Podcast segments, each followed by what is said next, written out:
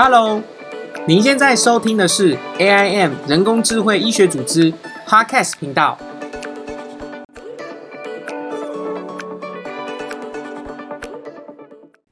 大家好，欢迎大家来收听我们这一次 AIM OKSC 第二季的第十三期哦。那这一次我们的主题是 New Era of the Neural Brain Image，大脑影像与记忆力的关联探索。这次的讲者我们邀请到的是李松木 Dr. 松木 Lee。那我简单介绍一下松木。那 Scott，呃，在取得阳明大学生物医学影像暨放射科学的学士之后呢，便进入了成功大学跨领域神经科学的国际博士学位学程。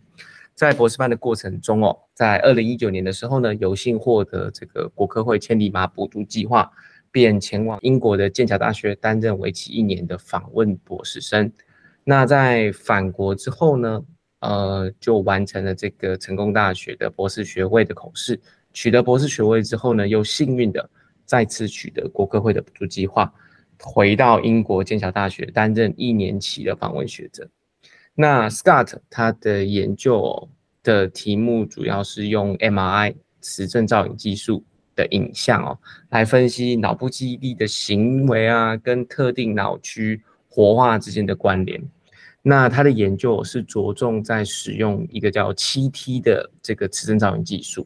那因为七 T，所以非常的高解析度，所以可以达到分层脑区的活化的影像呈现，并用该影像来做这个关联性探索。那这是我们 AIN 哦，非常荣幸哦，可以邀请到 Scott 来跟我们分享他一路啊从台湾的求学的历程啊，到如何申请国科会的千里马计划，那如何幸运的申请两次的。这个拿到两次千里马国会计划的经验，还有一些在剑桥担任访问学者时所参与的研究跟心得。掌声欢迎 Scott。Hi，Hello，大家好，我是李松木，大家可以叫我 Scott。嗯，Hi，哎，松木学长，稍微简单问一下啦，就是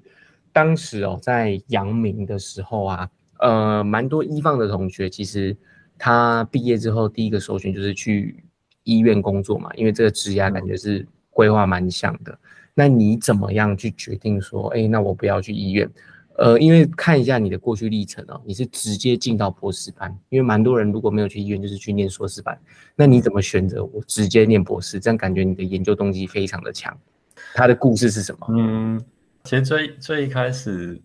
我接触到现在在做的这个研究领域是，好像是大二的时候有参加一个同事课程哦。就是呃，利用一些我我平常学到的，像是磁振造影的技术，然后应用在心理学的研究上面。所以我是先借有这堂课之后，然后才发现了我们原本学的仪器的东西，不止应用在临床上面，也可以用在一些比较心理学、认知神经科学方面的研究。所以我就对这蛮有兴趣的，然后我就我就跑去找那个同事的老师，问他说可不可以，就是到他的实验室。就是学习观摩，所以我就从那个时候开始就对这个领域蛮有兴趣。然后大概大四到医院实习之后，其实也就觉得自己对临床也不排斥，但是到就是没有到那么热爱，所以就大四下的时候就试着申请看看了一个博士学程。然后这博士学程也是那个。通识课程的老师推荐我的，所以我就申请看看，然后结果有上了，所以就就决定去念了这样子。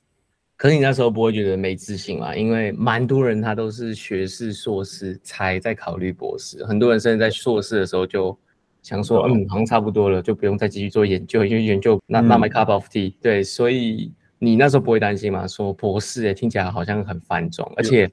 而且只是一一堂通识课，你觉得那时候是怎么去确认这件事情的？其实我觉得那时候是我可能根本也不知道，不知道研究的辛苦还是风险吧。我那时候可能根本对硕士、博士就也没有了解很多，所以反而才才敢直接去试试看这样子。如果有了更多的经验的话，我搞不好当初反而不敢直接这样子做。但就是因为就觉得很有趣，就觉得这个领域是。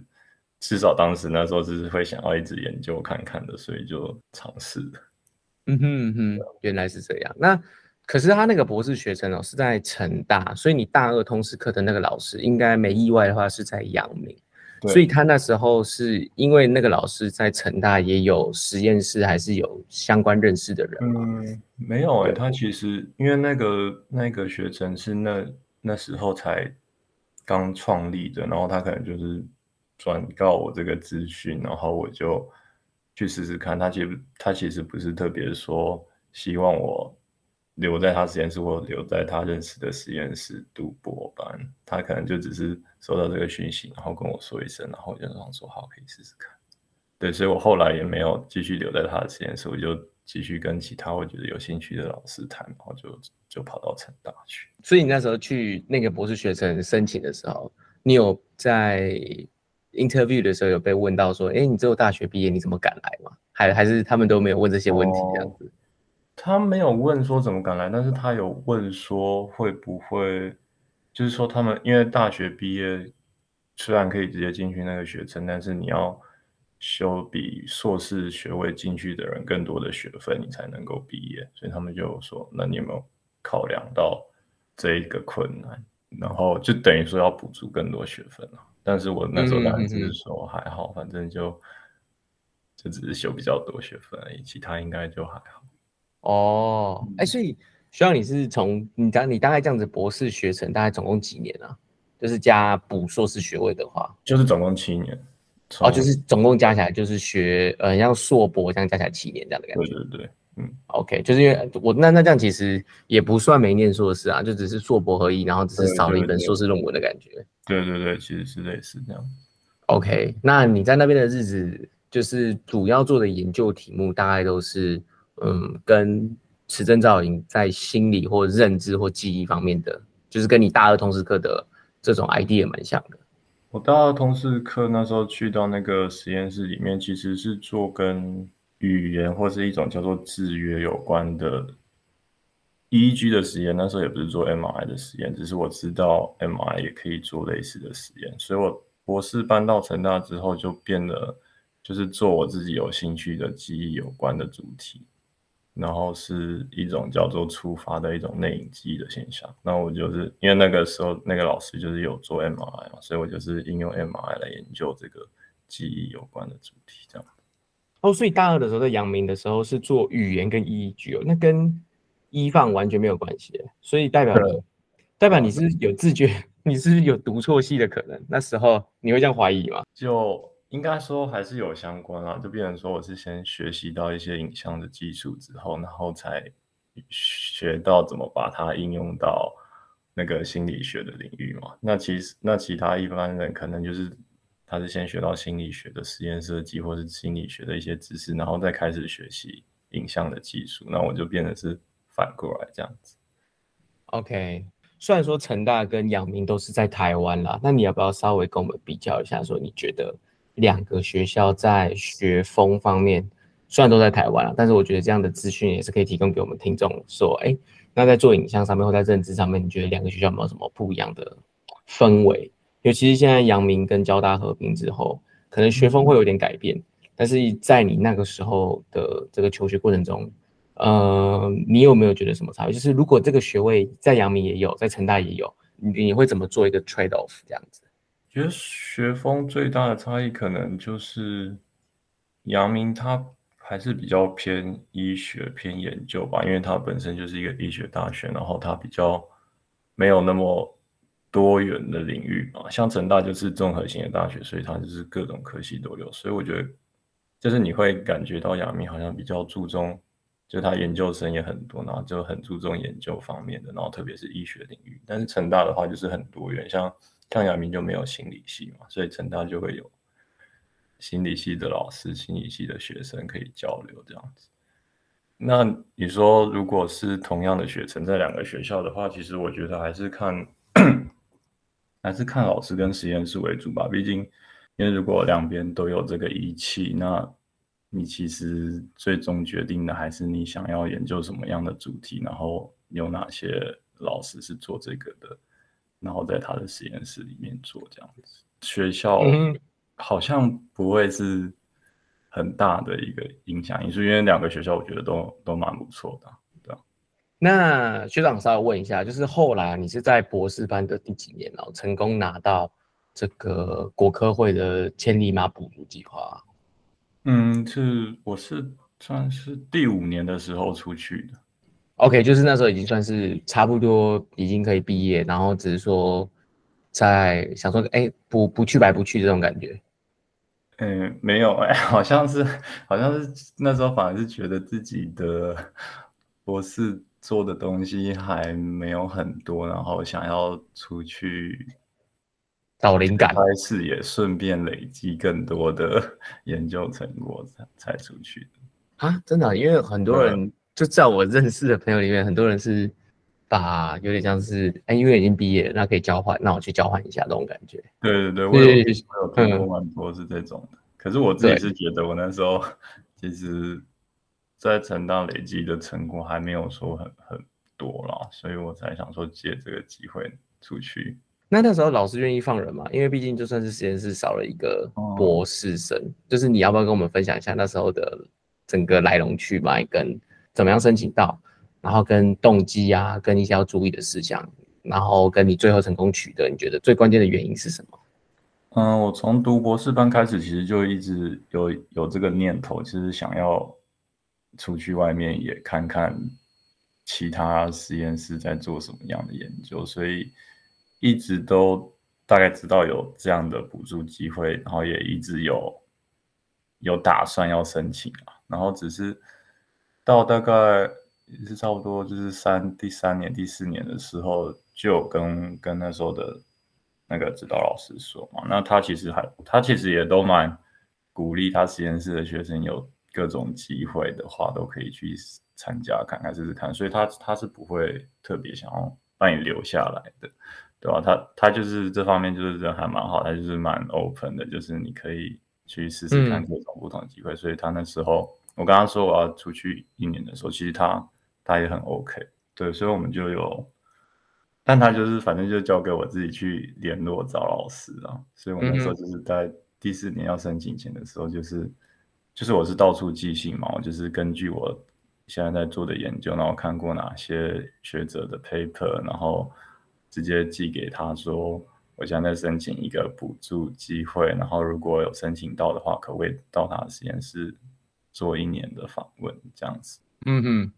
对，然后我就那时候寄大概。十封信左右吧，然后就有就有少部分的教授有会说 OK，如果你有申请到的话，就你就可以过来的。哎，但那个时候你是都投英跟美，还是说你有什么特别的考量？我那时候我那时候就是就是找那个研究领域最相近的，然后我记得我那时候大概十封信左右，大部分都是美国的，然后只有一个是英国的老师，就是现在这个英国的老师。然后然后只有他回，呃。就是只有两三个有回，但是他回的又特别仔细。他就是有回说，他除了说你有申请到可以来之外，他还有说哦，我们现在针对我们现在实验室针对这个领域还有在做什么研究，那你可以怎么样延伸？所以我就觉得他好像已经有一个比较完整的初步规划了。所以我就嗯，其实我没有考虑很久，我就就选择他，因为他。本来做的就跟我是很相关的，然后他又有一些规划的东西，然后我就觉得很符合我现在博士论文需要的，所以我就就找他。哦，所以后来就是跟你们老跟你台湾的成大老板讲说，哎，我找到了一个在剑桥的，然后他也愿意收我，然后那你们老你们老板有做什么跟他就是 outreach 的，还是说就是交给你的？就是学到你那时候。千里马感觉用意是希望可以把台湾的实验室跟外国实验室连接了。那你那时候有没有做什么事情是帮助成大也有 benefit，从这个地方得到 benefit 这样子？我觉得连接反而是后来，是一开始的时候，其实就我们老师也知道这个这个外国教授，因为就是这个领域的学者嘛，所以他也知道，所以他。他也很欢迎我过去，可是他没有特别去跟那个老师联络。但是后来，因为申请这个计划也是要，就变成说你要先写好一个计划书去审去提交嘛。所以我写好这个计划书的时候，两边的老师就有的看过，然后就大概知道我之后要做什么。嗯，然后真的有连接的话，反而是因为是真的过去了之后，我可能要跟台湾的老师说我现在在做什么啊。然后或者是有跟那个英国的老师聊到说，原本台湾的实验室是在做什么，反而是这之后才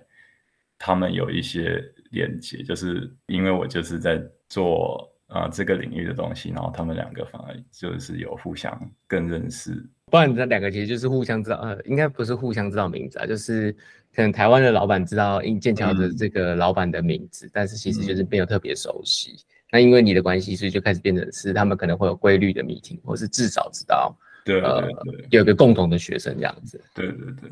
OK，那哎，徐长既然讲到这边呢，就是你你有没有遇过这种非常困难的时候？就是比如说台湾的老板并不认为剑桥老板是对的，或是剑桥老板。就是有点像是互相甩锅，或是互相 dominate，那谁也不听谁的意见的这种时候，总是会遇到稍微对实验分析或是结果意见比较不一样的时候。但是我觉得没有到很大的冲突，是因为主要的规划其实就是在英国这边老师的规划下进行的，所以就是没有到很大的冲突，因为主要就还是听 英国老师这边的。意见为主，然后他们没有没有产生什么很大的争执啊，因为因为本来就可能这些分析技术啊，这些什么实验设计，本来就是在英国老师这边的指导下弄的，所以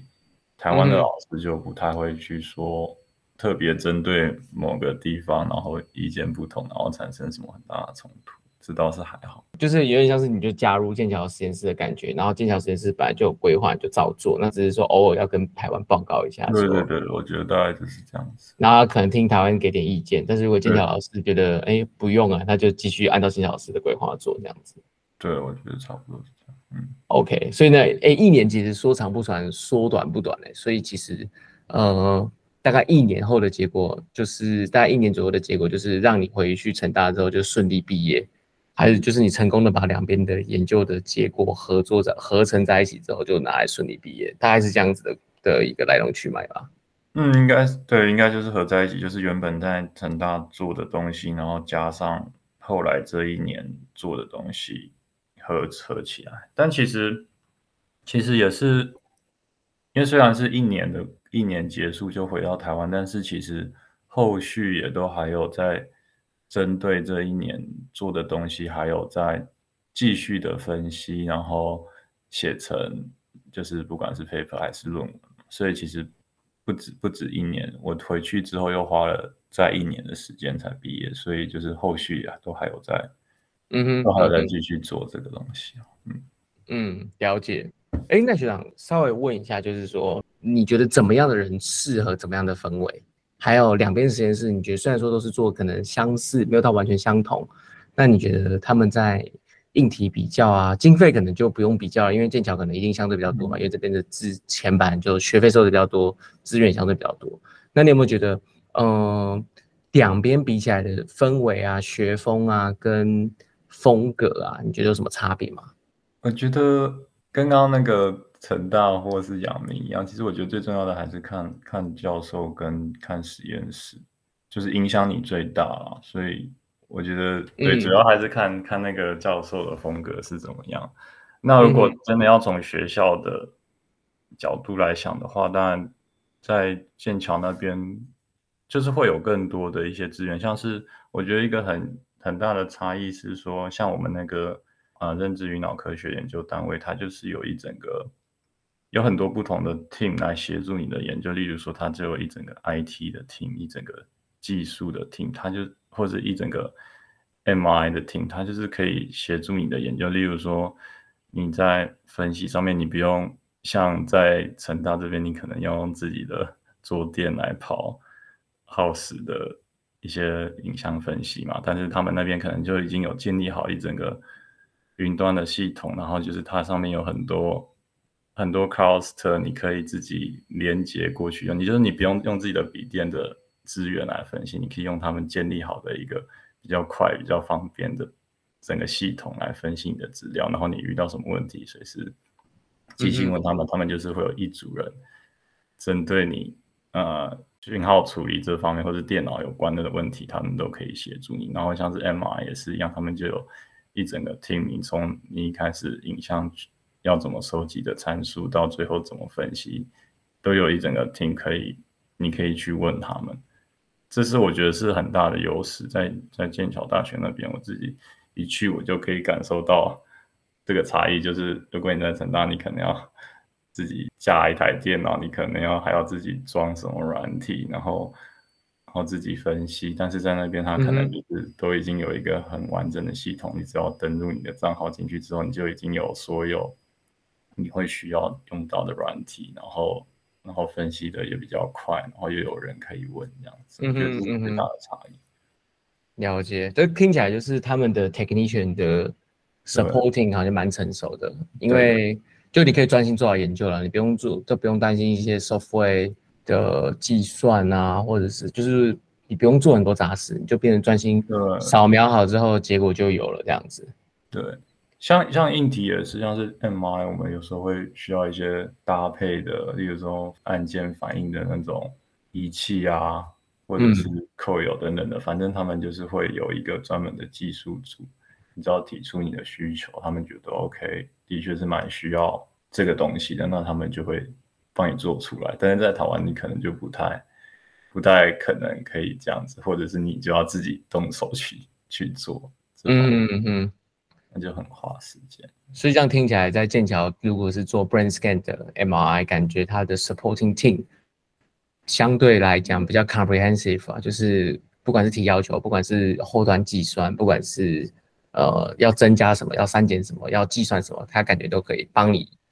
做好这种感觉。嗯，我觉得至少至少在我们所上是这样子，我不知道其他其他剑桥大学的其他所是不是也是这样子，但是因为我们所本身就是。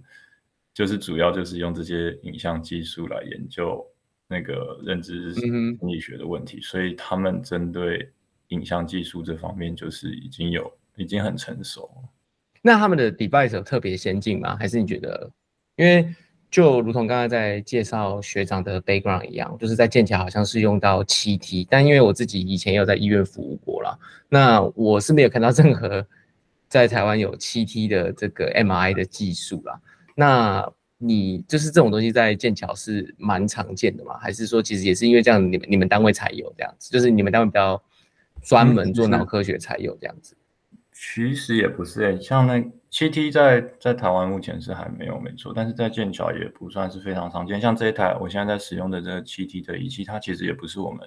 所上的，它其实是一个 Edinburgh Hospital，它是一个医院的仪器，所以我们其实也是。不算我们手上有有的，但是就是一起搭配、一起建立起来的。所以，我们手上其实在做 CTMRI 实验的人也没有到很多，就是它这个技术还蛮新的，就是还没有在剑桥也不是说那么常见或是常使用到的仪器。而 CT 其他的仪器其实就也没有差很多，像台湾也有 MRI、MEG、EEG 这些，那在剑桥也是这些，就。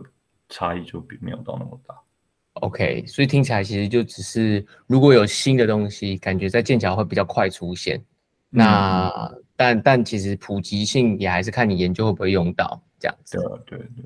但他们在取得最新的资源的速度相对是比较快的，因为可能有钱嘛。嗯，确实。好啊，那既然讲到学长在有这个经验了，是把成大跟剑桥的研究合并了。那我们要不要就进到我们第二个 part，就是我们想要邀请学长，用深入浅出的方式哦，来简单介绍一下研究的细节，不管是当时成大的，或是在当时访问剑桥的，然后跟整个合并的，要不要简单说明一下学长的整个研究的来龙去脉，然后深入浅出的方式？我刚刚提到，就是我博士班研究啊的主题，就是一种叫做。Priming 触发的一种记忆现象嘛，那这个记忆现象其实就是我们的大脑的记忆，其实除了常见的说我们记得什么事情或我们记得什么知识的这种外显记忆之外，其实还有一种内隐记忆，就指的是说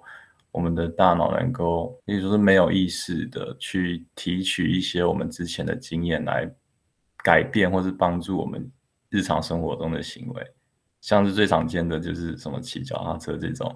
程序型的记忆就是你学学到了之后，你可能之后就不需要，或者是你甚至没办法有意识的去提取这样子的经验，但是你就能够完成很好的完成这个任务。那触发指的就是说，当你重复看到一个刺激的时候，即使你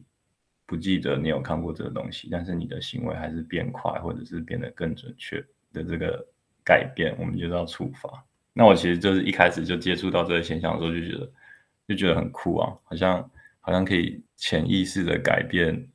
你的行为的这种这种感觉，所以我就还蛮好奇说。当触发这个行为发生的时候，我们大脑中到底发生什么样的改变？对，所以我就做了一系列的研究，想要回答：当一个刺激重复出现的时候，我们大脑中到底发生了什么样的改变？然后，所以我的博士论文主要就是，例如说，像第一个第一个章节，我就是去收集了过去，因为其实也有很多人用磁振造影来研究过这种现象，所以我就去收集了过去二三十年来。就是这些研究，然后看看他们有没有什么一致的发现嘛。所以我就是用了一个叫做整合性分析 （meta analysis） 的方法，就等于是说把前面的人的资料重新再分析一遍。所以这样子我们就有更多的受试者数，所以我们就是能够更好的有更大的效果去说大家有没有什么一致的发现。然后我们就发现说，在这两个脑区。特别是在两个脑区，就是 fusiform gyrus 跟 inferior frontal gyrus 的这两个脑区，它的触发发生的时候，它的火花是降低的。也就是说，某一个举例来说，一个图片第一次看到的时候，可能引发了一定量的这两个脑区的火花。然后当这个图片再次出现的时候，这两个脑区的火花是降低了。所以我们就很就很好奇，说这该怎么解释嘛？是因为是因为像是说它这些神经细胞像弹性疲乏一样，所以它的火花降低了呢？还是说它可以用比较少的资源就可以来处理重复的刺激？还是等等有不同的理论？所以我的后面又用了其他的两个分析去看，说比较支持哪一种理论这样子。OK，所以我换句话说，就是有点像是如果我们接触一个新的东西，第一次我们的大脑可能会火化。但是就是可能会有特别的反应，就是或者是说它的 activation 可能会很高，因为毕竟是新东西，从来没接触过，所以它的反应可能超高。但是当我们今天在第二次碰到它的时候，即使我没有印象我碰过它，但我的反应却变低了。这种感觉就是在某两个脑区的地方反应变低了。那即使我反映说我可能没，哎，我没印象我做过这件事情，或者我没印象我看过这种东西，但我的脑区却很诚实的说，哎。我的活化反应真的变低了，这种感觉。对，而且这个时候你的行为上面也确实已经有一些改变。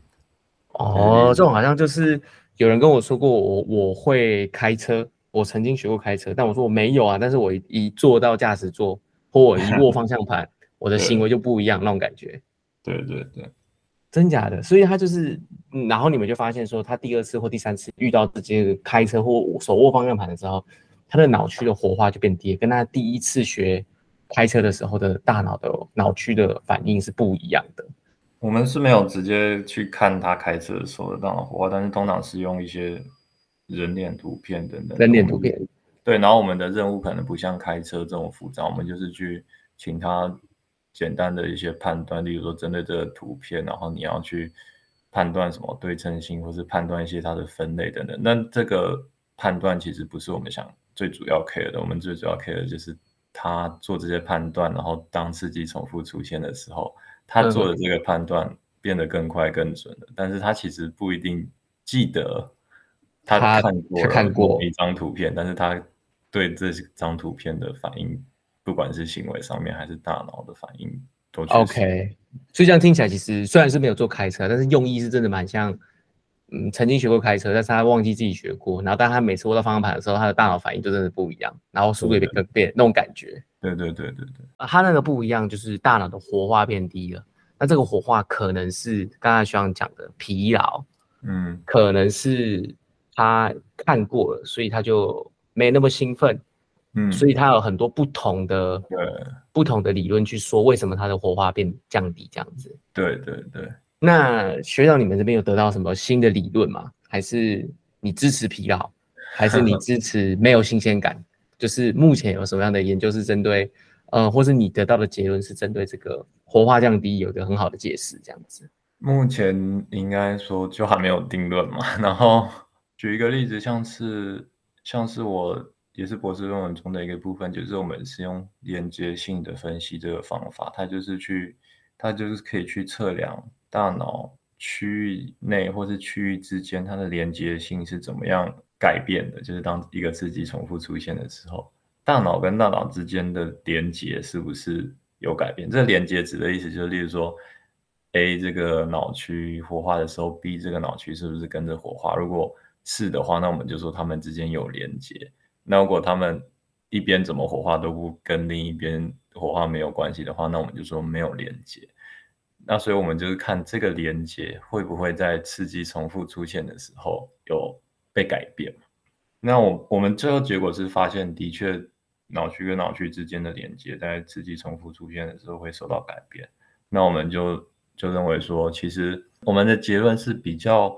刺激重复出现的时候，它不是很单纯的一个局部的反应，像是疲劳这种模型，它不是脑区之内这种这这些神经细胞产生的反应，它反而是会影响脑区跟脑区之间的交流沟通，所以我们会比较支持这方面的理论，像是有一个理论叫做。啊，synchronization 共振理论，它就是说两个脑区虽然活化降低了，但是之间的啊连接性沟通变得更好了。这种理论，所以我们是比较支持这类型的理论。但当然，嗯哼，各各个理论都有各自支持的证据，可能还没有一个最好的结论。OK，所以听起来就是在早比较早期，我觉得法器格这个感觉是当时因为技术的限制，它比较像是。呃，着重在细胞内或是单脑区内自己的反应，但搭配比现在开始搭配比较多，可以跨脑区的分析，或是随着脑影像的分区结构、分层结构变得可行，就感觉需要的理论就往跨区沟通的方向前进了，就变成说不不像是单脑区内的，而算是脑区之间的。就我这样理解对吗？其实是有一一部分的原因是这样子，就是随着技术的进步，你就可以看到越来越多东西。那那些早期的理论可能本身就没有针对这样子的分析结果去有预期嘛，就是像说的疲劳理论，可能就不会针对 connectivity 的改变去有什么预期。但是反过来说，也是如果新的理论它对于 connectivity 有特别的预期的话，那你做出来的结果其实就很好。反驳它，如果它做出来没有这个预期的话，那你也更好的反驳它。所以其实不一定不一定新的技术出来之后就比较支持新的理论，因为新的理论可能它有假设，反而更容易被 被推翻。对对对，所以就是都都有可能发生。但是其实我觉得更有可能的一个解释是，变成说这些现象其实不一定是互斥的啦。就是说，它有可能是脑区跟脑区之间有在它的沟通连接有改变，但是它其实局部也有疲劳，对，也有也有改变，也有可能是疲劳，有可能就是你像你说的新鲜感等等的，所以它其实是有可能是共存的，而且可能，例如说某一个脑区的局部反应跟另外一个脑区的局部反应又不一样，所以可能即使是局部的反应，不同的理论也有可能同时存在。我觉得现在就变成是。这个很可能是个很复杂的现象，这样子。嗯嗯嗯。但两个脑区是目前已知的事实，还是只是暂时被发现？其实有可能更多。因为在我的认知里面啊，就是如果活化，其实有点像是血流流入；那不活化或是活性降低，有点像是血流流出。假设我在 functional MRI 看到的是这样，那大脑里面血流流入，那就代表一定有一个地方是血流流出啊。就是他们其实是因为血流是固定的，那是不是如果我们看到两个脑内的活化降低，那会不会意味着大脑某些脑区因此活化变高这种感觉？所以它其实是一个 co-working 的结果，只是还没被发现。嗯，是有这可能。它磁振造影它量测的是带氧血红素的改变。对对，它不它不单纯是血流流入是一个因素没错，但是。它不是唯一的因素，所以不一定说一个地方流入了就有一个地方流出。OK，它是一个，它是侦测比例上面的变化。是，那那它，我们去看这个刺激重复出现的时候，它的大脑活活化的反应，其实我们的确有发现有一些脑区，它在刺激重复出现的时候，活化是增强的。但是我没有特别提到的原因，是因为就是一方面是有发现这样子的现象的研究本来就比较少，另一个方面是说，它这个脑区我们是在好像是在 parietal，就是在顶叶的地方发现，那我们就是会。就是说，顶叶好像跟记忆，就是我刚刚一开始提到的一个外显记忆是比较有关系的，所以我们就觉得可能是这些受试者有发现这些刺激真的重复出现了，然后他记得了，所以这个地方的活化增强了。我们我们的解释是这样子，就就变跟你内隐的就不不太一样了。对对对，所以这的确也是一个。值得研究的方向，但是我们目前没有很着重，就是因为我觉得它好像跟我们最一开始想要研究的主题是比较不一样。OK，但其实我觉得这样很难控制 task，因为你提供的 task 就是长这样，那它可能记第五 run 或第六 run 之后，他就发现他就从内隐变成外显了，这样子你脑部的活化就都不一样，所以需要你们在试验设计上面的时候是怎么样精准的控制，说有没有设什么。很像 debugging 或者是防呆机制这样子，我觉得这种就只能靠他实验室后再来再来调整了，因为 OK OK 你很难跟他说你现在只能用内隐的机，你现在只能用外显的机，是很难。对他他可能连那个是什么都不知道。对，所以就变成说你只能，例如说另外再多他多问他一个问题，说那。这张图片你之前有没有看过？所以就变成说问他两个问题，除了要他做原本的判断之后，还去问他说你到底有没有记得？那这个时候我们事后再去分析的时候，我们就可以把它分成两类，就是例如说他真的认为他记得的，跟那种他觉得他不认为记得的，分成两种，然后再看他们之间的反应是不是有不一样，就只能靠事后其他的线索来去分析这样子。OK，但是主都还是现在剑桥这边流行的，或是在做内隐的，主要都还是以人脸辨识为主，还是说有其他的技术也是可以去调查内隐的这样子？嗯，其实人脸是其中一个主要的，因为大家会用人脸，是因为人脸辨识这个主题它本身就有很大量的研究，所以我们会比较知道说，例如说跟人脸有关的脑区是哪里？然后我们就可以针对这些脑区，看它自己人脸重复出现的时候，它的火花是怎么改变。就是它已经是，嗯哼，一个就是也有很多人在研究的主题。然后因为这样子，所以很多人就也跟着使用人脸当做刺激，然后跟人脸有关的 task 这样子。但其实很多研究内隐记忆的，你有很多其他的刺激的材料，或者是。实验的设计，像是比如说物体图片啊、房子的图片、场景的图片等等不同的图片。然后除了图片之外，也有可能是像文字，就是有很多研究内隐记忆的，其实是一开始从语言或是文字，嗯哼，发现这个现象。然后做的 task 也都很不一样，除了刚刚说的做一个简单简单的分类判断之外，它也有，例如说。单纯叫你念名的辨认，就是给你很模糊的影像，然后越来越清楚，然后看你手在哪一个阶段可以认得它，然后你就，所以刺激重复出现的时候，你可能就可以更早就认得，所以不一定是按键判断，也可能是单独去辨认它的，或者有也有很多像是我刚刚提到的文字或是语言的实验，他们可能就会，例如说给你一一串数字啊，哎一一串文字，然后之后要你去。重复它，或者是对重复它，或者是，例如说英文的，它可能就是给你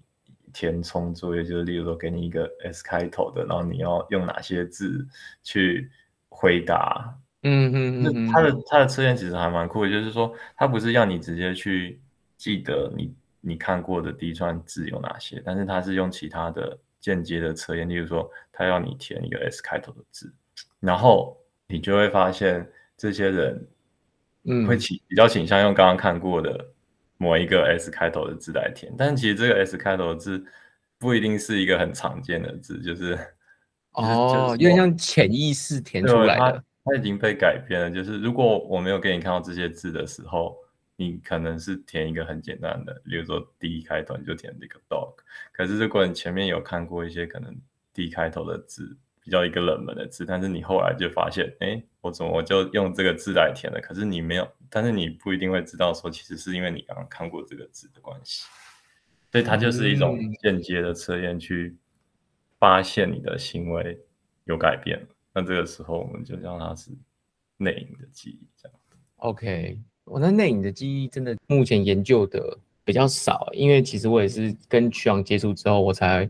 把这个记忆哦，才去区分成外显跟内隐，不然我以前都是切长期记忆跟短期记忆这种。对啊，对对对，其实是就是看你怎么样分类的角度，就是。可是我问一个很门外汉的问题就是内隐记忆针对于辨识这边，呃，针对于影像辨识，针对于语言辨识，针对于声音辨识，它所工作的脑区全部都不一样，对不对？所以刚刚。提到的，不管是 frontal 啊，或是有两个特别的脑区活化降低，那应该是仅针对于影像，对不对？嗯，因为影像是就是最好研究，然后大家做最多研究的。但是也有一些，嗯，就是像听力的、听觉的，也有也有人研究听觉的内隐记，或是听觉的刺激重复发生的。嗯嗯，那他们就变成说，举例来说，就有一些研究是，就例如说发现听觉可能是跟颞叶 temporal 的 region 比较有关系嘛？那它可能就变成是说，变成 temporal region 跟 frontal region 这两个脑区的活化降低了。就是说，它是它的确是会受到你不不同的那个感官 event 对去影响，是哪些脑区它的火化降低。但是有趣的事情就是，这个现象还是会被发现。例如说。火化就是降低了，不会因为换了一个听觉了之后变成说，哎，多智只有火化增高了。嗯嗯，它还是有一些共同的现象，但当然是是会受到你的刺激是什么样的类型所影响。哎，这样听起来虽然说是听起来像科幻片啊，但未来如果我们能把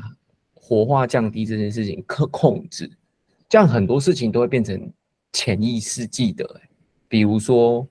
人就会变得越来越聪明啊！因为我听过这首歌，哎，我的内隐记忆告诉我这是什么什么什么，我甚至不用自己靠外显记忆把它表现出来，因为我的内隐记忆已经把我记得了，感觉好像好像露西啊，对吧？就应该是，嗯，但他也没有到那么那么强啦。就例如说，怎么说？就因为像像我刚刚提到这些内隐记忆像是触发的这种现象，其实它的效果。并没有说非常多，例如说它，因为像我刚刚说反应变快嘛，但是它变快的程度可能就是几十毫秒哦，所以所以它你的这个行为改变的，它虽然我们可以发现这个行为改变，但是它的这个强度其实也没有说非常大到，例如说你可以完全取代外显的记忆。OK，对啊，我想说，如果内隐记忆力那么强，是不是以后？把活化都压低，这样我就假如我就以为我看过书，然后但是我都没有记得。但我做到考场的时候，我甚至不用靠外显记忆，我用内隐记忆就可以把题目都答完，这种感觉。目前是还不太可能啊，因为其中一个原因就是，虽然我们发现有内隐记忆这个现象的时候，我们的活化会降低，但是不代表说我们把活化降低的时候，它内隐记忆就变好。内隐记忆，对对对，它可能只是。内隐记忆产生的过程中的一个副产物，我们观察到说它的火化降低了，但是不一定就是你把火化压低，它就能够有很好的内隐记忆的表现，就是这嗯，并不能直接这样子推断。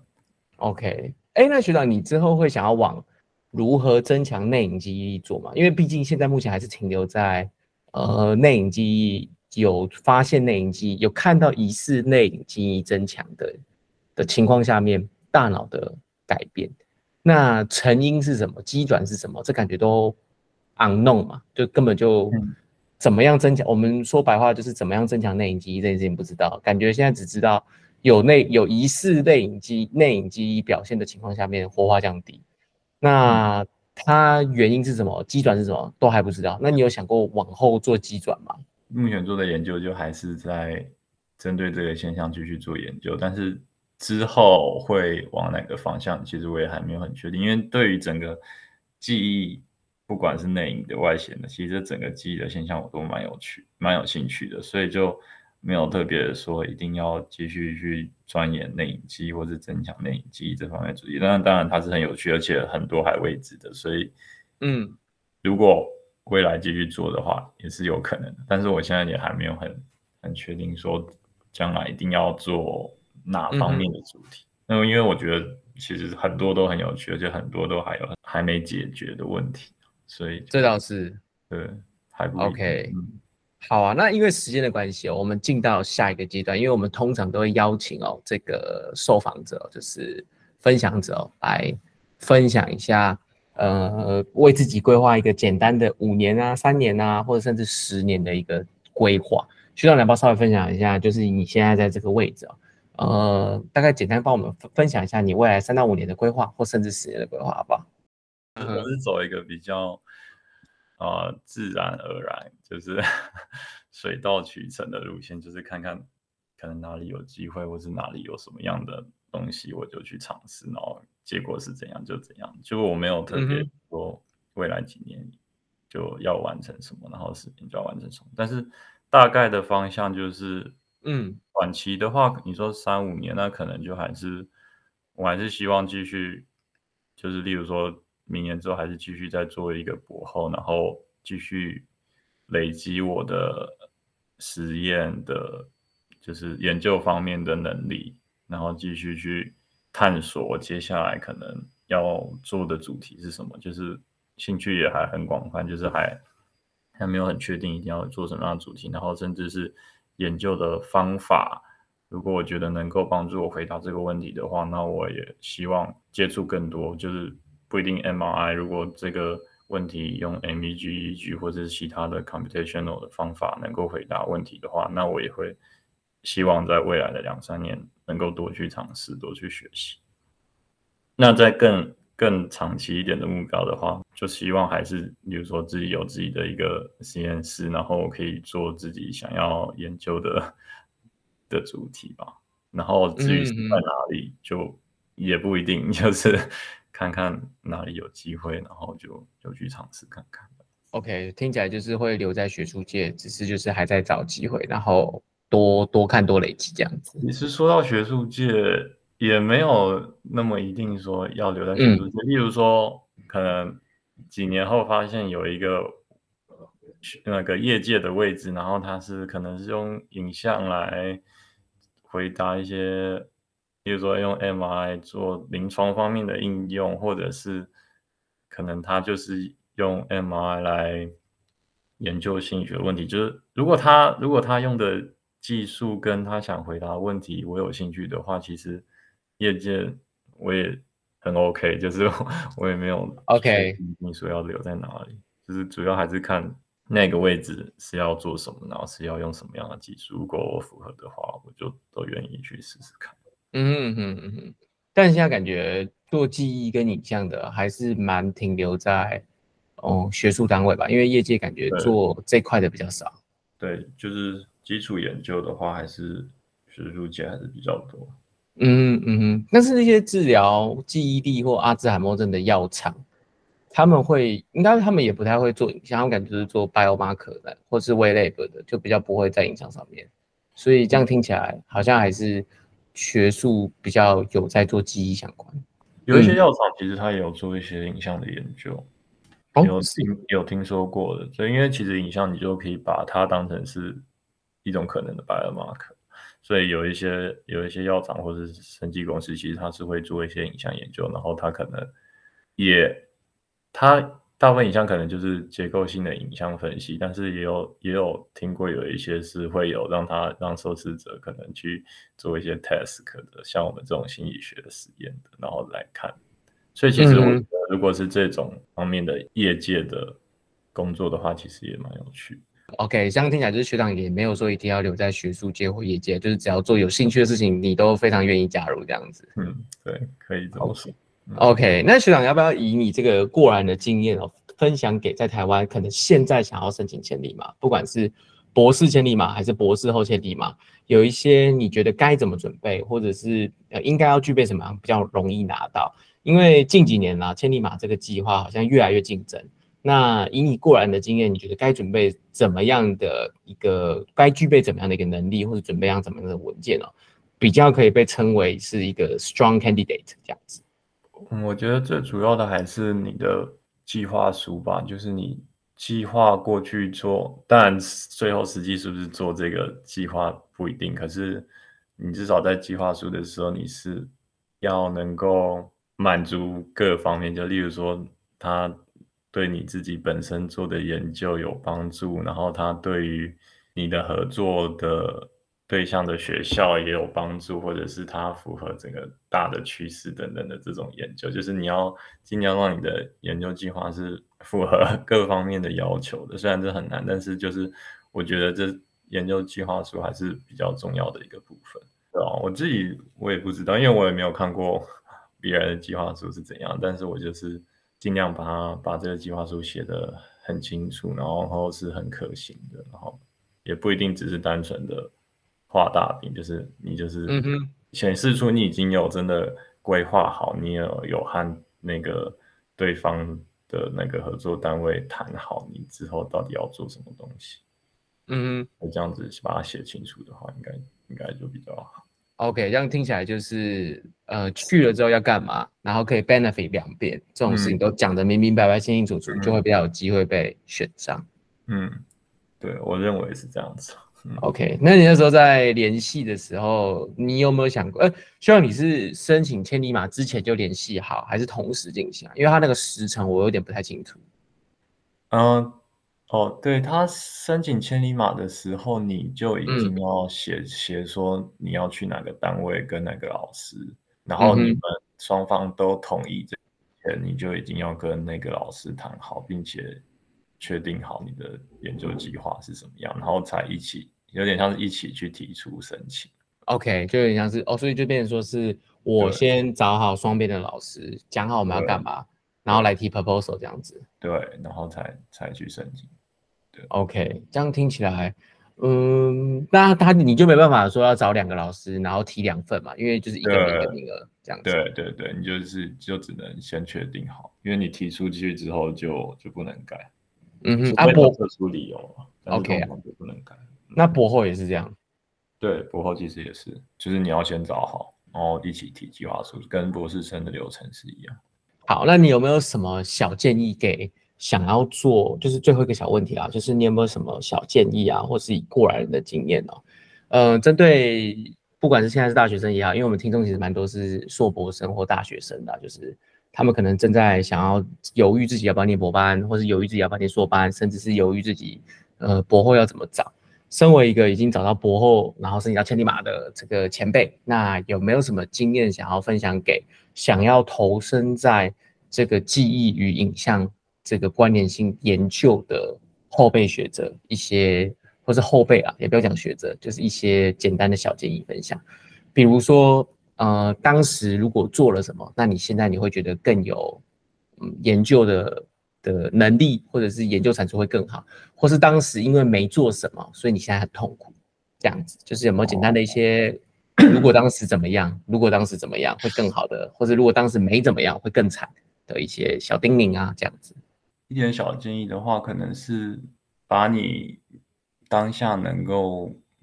做的事情，就尽量把它做好吧。举个例子来说，像像其实我一开始到一到一方系，其实我也不知道之后会走向这个领域。那